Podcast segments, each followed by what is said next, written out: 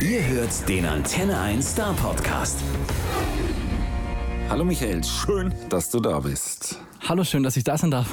Zuallererst mal die Frage, die wir jedem stellen. Beschreibe dich bitte ganz kurz in drei Wörtern. In drei. Ich meine, also keine zwei, keine vier, drei. Okay, da würde ich drei Adjektive wählen. Ich würde sagen, kreativ, musikalisch, empathisch. Okay, Drei Wörter? Prima. Jetzt wissen wir exakt, wer uns gegenüber sitzt und können zur Sache kommen. Denn gerade eben kommt ein neuer Song raus. Campfire Song, der Lagerfeuer-Song. Ist der Song eigentlich auch so entstanden? Am, am Lagerfeuer? Nicht direkt am Lagerfeuer, aber kurz nach dem Lagerfeuer. Also ich war gerade zu Hause von dem Lagerfeuerabend zusammen mit Kumpels und habe dann so gegen zwei Uhr nachts meine Gitarre geschnappt zu Hause und äh, mich ans offene Fenster gesetzt zu Hause, ein bisschen Gitarre gespielt und dann kam so eine warme Sommerbrise durchs Fenster, hat mich beim Spielen gepackt und mir dann den Text und Melodie zugetragen. So sozusagen. Aha, und die Nachbarn sind nicht gekommen? Die Nachbarn sind weggeblieben, haben Gott sei Dank schon geschlafen um die Uhrzeit. Die haben geschlafen und nachts an zwei Fenster auf und Gitarre raus. Genau so war's. Und du lebst noch? Ich lebe noch, nichts passiert. Die Keine mögen Polizei. dich? ja, definitiv. Die, die, die, kennen das schon? Ja, wahrscheinlich schon, wobei ich jetzt umgezogen bin. Das heißt, ähm, am neuen Ort habe ich es noch nicht probiert, ob es da genauso funktioniert. Du hast umziehen müssen. Das liegt daran, dass du ja nicht nur die Gitarre schnappen kannst, sondern ich, ich glaube, du bist ja berühmt für deine Gitarrensammlung. Teilweise vielleicht ja. Ich ja. glaube, ich habe so einen Bericht drüber, kann das sein?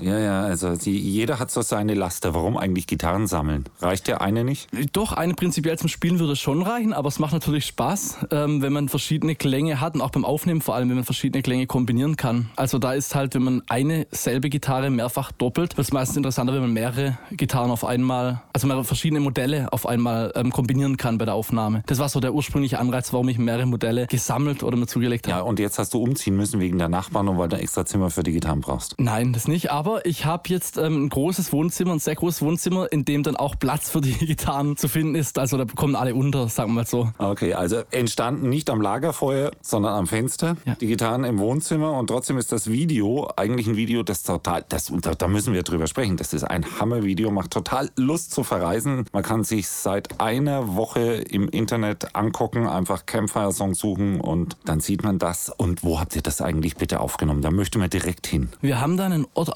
ausgewählt, der mir schon lange bekannt ist. Also ich war das erste Mal dort, als ich glaube fünf oder sechs Jahre alt war. Wir waren dort immer zum Campen früher. Campfire Song, ja, wegen dem Zaunpfahl. Und ähm, ja, dieser Strand, 13 Kilometer lang, kein einziger Liegestuhl, nichts mit Tourismus, einfach naturbelassen. Und ich dachte sofort, das wäre die optimale Location, um dort das Video zu drehen für den neuen Song. Und sind dann nach Set in Südfrankreich gereist, also an, diesen, an diese Hafenstadt, wo wir dann schon im April das Video aufgezeichnet haben, um möglichst bei gutem Wetter natürlich einen leeren Strand zu erwischen. Und hat dann genauso hingehauen. Also wir haben zwei Tage bestes Wetter ausgesucht und genau in den zwei Tagen dann ähm, den Videoclip im Kasten gehabt auch. Und seid dann, dass keine anderen Menschen da sind, irgendwie morgens um fünf hin oder, oder wie macht man das? Es war auch wirklich viel Glück dabei. Also wir haben dann zum Beispiel manche Drohnenflüge dort gedreht, tagsüber mittags um 12, 13 Uhr und es war tatsächlich komplett leer. Also an anderen Strandabschnitten teilweise mal vereinzelt Personen, aber im Großen und Ganzen war der Strand einfach voll von Sand, leer von Menschen, also optimal. Und ist ab sofort euer Strand und heißt der äh, Michael Ebstrand? Ähm, ich habe mich noch nicht drüber schlau gemacht, aber wer weiß, vielleicht ähm, haben die dann schon eine äh, Namensänderung beantragt. Nee, also ich glaube, die Leute in Frankreich wissen bisher noch gar nicht so viel darüber, außer dass wir Kronenburg Bier natürlich verwendet haben im Video. Die, die haben das noch nicht gesehen. Du solltest vielleicht den Link von dem Video an die Tourismusbehörde von, von, von, von, von wie ist das nochmal? Von Set vielleicht. Von Set, genau, an, an, an die schicken und äh, die machen dann damit Werbung. Wäre eine Möglichkeit. Also mit, mit der Bierfirma Firma habe ich schon probiert. Die meinten aber, dass man in Frankreich keine Werbung für Bierflaschen mit trinkenden Menschen machen darf. Deshalb wird das Video von der Bierfirma nicht ja, ähm, verbreitet quasi. Die Bierfirma könnte ja ihr Bier hier bei uns verkaufen, da darf man das. Das wäre möglich, dass man es dann nach Deutschland ähm, irgendwie exportiert. Weil wir gerade beim Internationalen sind, ja. Also Video in Frankreich, aber zum, zum Aufnehmen von dem Ganzen bist du noch erheblich weitergefahren. Das war eine ziemlich große Herausforderung. Ich meine, ich habe jetzt keine Flugangst, aber ich muss mich schon ziemlich überwinden, so lange ins Flugzeug zu sitzen, nämlich nach Las Vegas. Und ähm, das war an Weihnachten ungefähr. Als Juka dann spontan meinte, er hätte Zeit, äh, wir können was zusammen starten. Und Dazu müssen wir sagen, Juka ist Produzent und hat auch nicht immer und ewig Zeit, aber der hat irgendwie einen Namen an dir gefressen, der ist der Produzent von Sunrise Avenue. Ja, genau. Und Den hast du in Las Vegas getroffen. Genau, wir haben in Helsinki bereits vor ein paar Jahren ja schon mal zusammengearbeitet. Er war auch schon bei mir, wird auch die nächsten Tage wahrscheinlich wieder vorbeischauen. Und ähm, ja, hat mich nach Las Vegas eingeladen ins Studio und ähm, ich bin dann ganz schnell zum Reisebüro halt gefahren abends und habe dann noch einen Flug gebucht, weil immer viel Zeit übrig war und bin dann rüber geflogen. Wir hatten fünf, sechs Tage, glaube Zeit in Amerika, haben dort auch viel produziert, aber waren auch zusammen unterwegs, sind auf einem Roadtrip zum Grand Canyon, haben ein paar Sachen angeschaut und war einfach eine coole Zeit, kurz in Amerika. Also so wie man es gerne hätte, wie, wie man sich eigentlich Aufnehmen vorstellt, überhaupt nicht viel Arbeit, sondern ein bisschen Musik machen, mal irgendwie in den Liquor Store gehen und ansonsten Sehenswürdigkeiten gucken. Definitiv. Also wir haben verschiedene Songs im Vorfeld ausprobiert, überlegt, macht es jetzt Sinn, mehrere Songs aufzunehmen oder doch nur eine Nummer richtig in dem Fall und haben uns dann tatsächlich für den Campfire-Song entschieden, damit wir auch noch ein bisschen Zeit rum hatten, eben um um die Gegend ja, zu besichtigen, rumzureisen, ein bisschen was zu sehen vom Land. Wenn man schon mal über dem Teich ist, wird es natürlich auch lohnen, was anzuschauen. Und ähm, haben dann einen Song angefangen, haben dann eine kurze Auszeit genommen, sind ein bisschen rumgefahren, gerade zu den Sehenswürdigkeiten, haben das angeschaut, haben in einem alten Motel an der Route 66 übernachtet, war einfach ziemlich cool und sind dann wieder zurückgekommen, haben weitergemacht am Song und dann auch den Song fertig produziert. Wie, wie geht das eigentlich zusammen? Also, also mal ganz ehrlich, wie kommt ein Junge aus dem Norden Baden-Württembergs mit seiner akustischen Gitarre an den Produzenten von Sunrise Avenue? Wie bitte habt ihr euch kennengelernt? Ich meine, Helsinki ist ja dann doch auch zwei Meter weg von hier. So ganz verstanden habe ich es heute immer noch nicht, wie das eigentlich funktioniert hat. Aber ich glaube, dass mein Song damals Sing Another Song so mehr oder weniger der Türöffner dazu war, weil ich davon eine fertig produzierte Version von der Maxi-CD an Yuka geschickt hatte und binnen Minuten eigentlich eine Antwort bekommen habe, hey, komm doch ähm, vorbei oder lass uns was zusammen machen. Ähm, wir müssen uns unbedingt zusammentun, was machen. Und ich dachte zuerst, okay, ist es wirklich Yuka persönlich, der mir das schreibt? Und ähm, dann hat es nicht lange gedauert und ähm, er war hier in Stuttgart dann auch, haben abgeholt vom Flughafen und er war bei mir zu Hause für ein paar Tage, haben dann an Songs zusammen gearbeitet schon und dann folgte die Einladung nach Helsinki, wo wir dann zusammen ähm, Lost in the Sea damals aufgenommen haben. Genau, es ist ja nicht der erste, den ihr zusammen aufgenommen habt. Also ihr macht so etappenweise, irgendwie arbeitet ihr euch vor, bis dann ein Album rauskommt. Wo ist dann die nächste Aufnahme? Irgendwie China, Bali? Hängt vielleicht mit vom Wohnort, Wohnort von Yuka ab. Also wenn er jetzt nach China ziehen würde, wäre es natürlich noch ein Stückchen weiter vermutlich.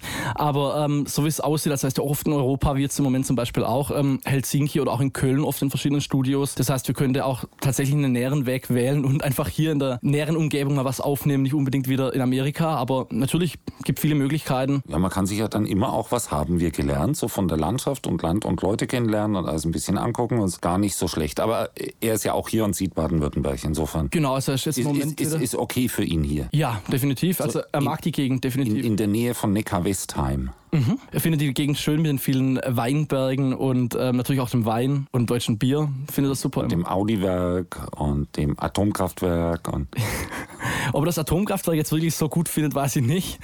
Aber auf jeden Fall so die Weinregion, das, das weiß er wirklich zu schätzen hier. Er, er, er guckt in Richtung Weinberg. Genau, genau. Wir wählen das richtige Fenster natürlich. Ja, also wir kriegen das schon mit. Du machst ja seit längerem Musik. Seit wann machst du eigentlich Musik?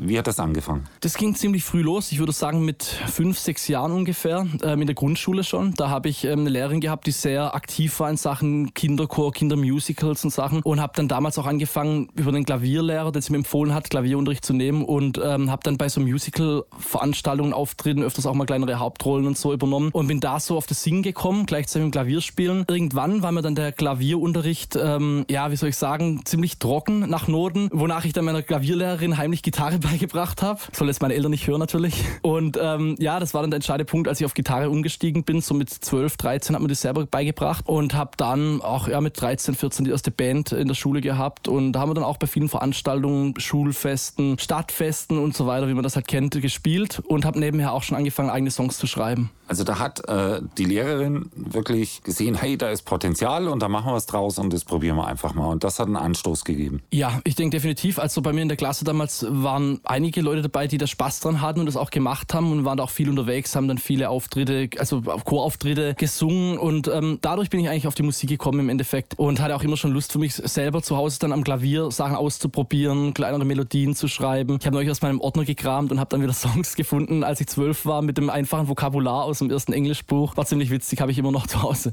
Das ist die Zeit, als du deiner Klavierlehrerin Gitarre beigebracht hast. Das muss man sich ja schon mal geben. Ne? Also die Klavierlehrerin kriegt natürlich von den Eltern Geld für die Klavierstunden. Und, und jetzt mal so unter uns. Hast, hast, hast du was für die Gitarrenstunden bekommen? Nee, das nicht, aber ich musste dann kein Klavier spielen. ja, okay, auch ein Deal. Genau. Und kann sie es mittlerweile? Ich weiß nicht, ich habe ähm, leider keinen Kontakt mehr, aber ähm, ja, sie hat es dann doch auch mit Spaß gemacht teilweise.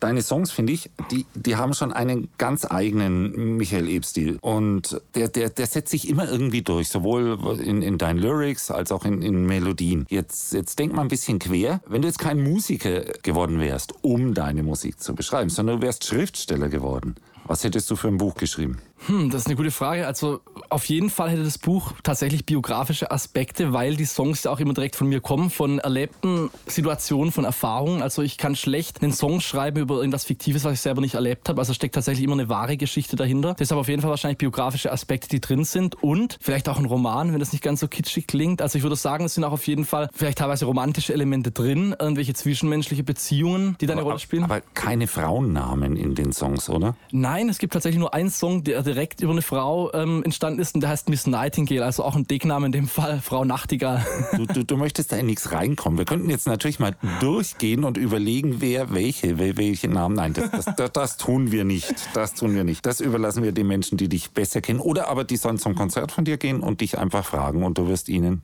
nicht antworten. Ja, kommt immer drauf an. Also wir reden schon auch öfters nach den Konzerten und ähm, ja, man kann immer alles fragen, gar kein Problem. Wenn man eine Antwort kriegt, ist die andere Geschichte. Genau. Sag, wenn du an Songs arbeitest, bist du dann mehr der Typ, der so konzentriert der Schreibtischtäter ist und sagt, so, ich setze mich jetzt heute Samstagmorgen 9 Uhr hin und bis um 14 Uhr ist der Song fertig? Oder mehr so am Fenster wie der letzte? Was ist eigentlich deine Art? Also so nach Plan Songs zu schreiben, nach, einem, nach einer bestimmten Uhrzeit anzufangen, ist eigentlich gar nicht so mein Ding zu sagen, ich fange jetzt um 9 Uhr an, einen Song zu schreiben, sondern das entsteht eher aus der Situation raus. Also kann es sein, ich bin gerade im Auto unterwegs, habe dann die Idee für bestimmte Lyrics im Kopf oder höre einfach eine Melodie beim Fahrradfahren beispielsweise. Alles schon passiert, genauso beim Campfire-Song. Ich saß am offenen Fenster und plötzlich die Idee für die Melodie und Text teilweise schon dabei. Ohne also, dem warmen Sommerwind hätte das nicht funktioniert. Bin ich mir auch ziemlich sicher. Und wahrscheinlich auch nicht ohne den Red Wine, der noch involviert war. nee, aber ähm, also einfach spontan in der Regel. Nicht so, dass ich sage, ich muss jetzt einen Song schreiben. Ich habe ja auch nicht den Druck, jetzt einen Song schreiben zu müssen, sondern ich finde tatsächlich auch nur einen Song dann gut und fertig, wenn ich auch davon überzeugt bin. Also wenn er wirklich sich gut anfühlt für mich selber. Nicht so einfach ein Song, ich habe den jetzt geschrieben, damit ich einen neuen Song habe, sondern er muss wirklich von innen kommen, muss komplett mit dem Song ja eins sein quasi. Deswegen würdest du dich auch gar nicht hinsetzen und sagen, ich muss jetzt 15 Songs für ein Album zusammenschrubben, sondern einfach wie es kommt. Ganz genau. Also ich würde da eher sammeln, sage ich mal, auch wenn es einen längeren, längeren Zeitraum in Anspruch nimmt, bis ich dann einfach Songs zusammen habe, was ich jetzt ja mittlerweile auch habe, von denen ich einfach überzeugt bin und denke, dass die wirklich ähm, ja dem, was ich eigentlich beim Songschreiben erreichen möchte, auch entsprechen und nicht einfach ähm, einen Song geschrieben haben, damit einer geschrieben ist im Endeffekt. Ja, und was möchtest du dann erreichen? Was mit der Musik erreichen will? Wenn du es gerade sagst, was möchtest du mit den Songs erreichen? Ja. Das Wichtigste ist, dass ich Leute damit erreiche. Also ich finde es ganz wichtig und auch ziemlich wertvoll, dass dann nach den Konzerten oft Leute zu einem kommen und sagen, Mensch, das hat mich total gepackt, das hat mich mitgerissen. Und sobald einfach eine Emotion überspringt, das ist das Entscheidende. Also ich habe auch schon erlebt, dass man einen Song geschrieben hat, wo das nicht so gut funktioniert, aber man erkennt es eigentlich sofort auf der Bühne, dass wenn die Emotion überspringt, dass dann Leute mit dabei sind, darin aufgehen, sich vielleicht auch wiederfinden oder einfach erlebte Situationen wiederfinden und einem das dann auch rückmelden. Das ist das Entscheidende im Endeffekt. Ja, und wenn sie stattdessen irgendwie äh, Bier bestellen gehen, dann weißt du, den Song spielst du nicht mehr. Genau.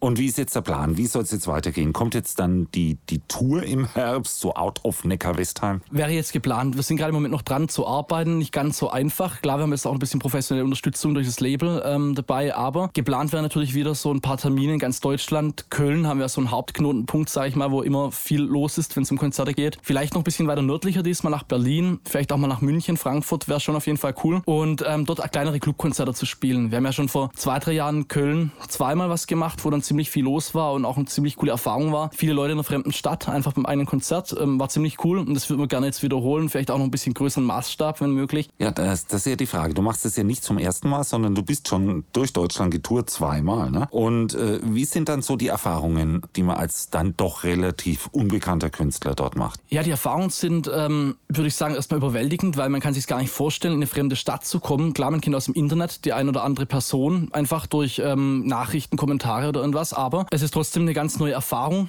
in den Laden zu kommen, wo man vorher noch nie drin war, ähm, dort seine Sachen aufzubauen, dann fängt man an zu spielen. Es sind viele Leute da, die einen sichtlich alle kennen. Man kennt die Leute selber nicht und das ist halt schon eine ziemlich ähm, ja, einschneidende neue Erfahrung, die man dabei macht. Also ich habe sowas vorher noch nie erlebt. Wir waren alle komplett geflasht zu dem Zeitpunkt, haben danach gedacht, sag mal, wir sollen uns einfach mal gegenseitig kneifen. Kann das überhaupt wahr sein? So viele Leute jetzt hier. Und wenn wir das Ganze natürlich noch im größeren Maßstab ähm, irgendwie erreichen könnten, wäre das natürlich super. Das heißt, die kannten die Songs schon? Es gab tatsächlich einige Leute, die dann auch zum Beispiel Lost in the Sea, was ja eigentlich mehr oder weniger der Türöffner dazu war, ähm, den Song dann wirklich lauthals mitgesungen haben während dem Konzert. Und das war einfach volles ja, coole Ganz Gefühl. ehrlich, die waren textsicherer als du. Wahrscheinlich. Könnte ich jetzt nicht leugnen, ja. Äh, nebenbei bist du mittlerweile Lehrer. Jetzt mal ganz ehrlich, was macht da mehr Spaß? Vor 30 Schülern oder vor 30 Zuhörern? Das ist eine ziemlich gute Frage. Also mir macht beides Spaß, aber ähm, natürlich auf der Bühne kann man schon, würde ich sagen, ein bisschen lockerer sein als in der Schule, weil man hat natürlich auf beiden Flächen eine Vorbildfunktion, aber in der Schule ähm, ist natürlich immer noch was mit dem, hat was mit dem festen Beruf zu tun. Und ähm, ja, also ich finde, auf, auf der Bühne kann man schon noch ein bisschen lockerer sein und macht wahrscheinlich auch noch einen Ticken mehr Spaß. Ja, und da du ja nicht, Achtung, jetzt kommt die große Überraschung, du bist nicht Musiklehrer. Das heißt, du kannst nicht mit der Gitarre vor deine Schüler gehen. Du, du, was müsstest du ihnen vorsingen? Irgendwie Mathe, Physik, Englisch? Englisch und Biologie müsst ihr ihnen vorsingen. Also, ähm, das sind meine beiden Fächer und ähm, die Schüler der haben auch. Zitronensäurezyklus. genau, ähm, die, die Photosynthese zum Beispiel. Nee, also die Schüler haben schon öfters probiert, mich auch zu überreden, ähm, mit der Gitarre zu spielen während dem Unterricht und so. Ich habe die auch schon mal für ein Projekt tatsächlich tatsächlich dabei gehabt, aber wird natürlich schwer, jeden Tag im Unterricht, im Alltag Musik zu machen, weil sonst da deutlich viel Zeit von, von, der, von der Lehrplanzeit flöten geht. Ja, und der Notendurchschnitt würde sinken dramatisch. Dann, okay. Oh, okay, wir wollen uns das nicht so vorstellen, aber wir überlegen dann, ob es dann vielleicht so Workshops geben kann. Sowas wäre definitiv möglich. Also ich habe jetzt zum Beispiel öfters mich auch schon musikalisch an, in der Schule eingebracht. Vor kurzem war ein Schulfest, wo ich dann aufgetreten bin oder im Chor. Also es gibt schon Möglichkeiten, Sachen einzubringen. Ja, ja, zuerst gibt es die Schülerbands und dann gibt es die Lehrerbands, ne? Das wäre der Klassiker, ja. Wobei ja. wir jetzt keine Lehrerband an der Schule haben im Moment. Also in meiner letzten Schule gab es das ja, aber jetzt im Moment noch keine. Die sind alle zu schlecht. die können nicht mithalten mit dir. Das wollte ich jetzt nicht sagen. Also ähm, wir haben super Musiklehrer an der Schule. Aber du widersprichst mir nicht. Ich kann es schlecht beurteilen. Also, also der Musiklehrer muss ja nur das Theoretische transportieren. Nicht unbedingt. Also ich glaube, dass mittlerweile ziemlich viel Praxis auch eine Rolle spielt. Also ich höre viel Musik in der Schule, auch also von, von anderen Klassenzimmern, dass da viel gesungen und gespielt wird. Also wenig, also schon auch Theorie, aber nicht so viel, denke ich mal. Also, also, gut, wir sagen ja auch nicht, wo du, äh, an welcher Schule du bist. Ne? Also es ist irgendwo im Norden Deutschlands, um jetzt hier irgendwie äh, was, was, was ganz Falsches zu sagen. Ihr findet das nie. Genau. Äh, lass uns lieber kurz drüber reden, wie du so musikalisch sozialisiert wurdest. Zum Beispiel, was war der erste Song, der dir so wichtig war, dass du ihn für eigenes Geld gekauft hast? Puh, das ist eine sehr gute Frage. Aber ich glaube, das waren tatsächlich die Scorpions, damals ganz andere Musikrichtung. Ähm, ein Best-of-Album. Ähm, ich den Titel genau weiß nicht mehr, aber Rock You Like a Hurricane zum Beispiel war da drauf. Big City Nights, die alten Scorpions-Klassiker. Die habe ich damals tatsächlich für eigenes Geld ähm, in einem großen CD-Handel gekauft. Bin da hingefahren, wollte die CD unbedingt haben und habe mir den auch geholt.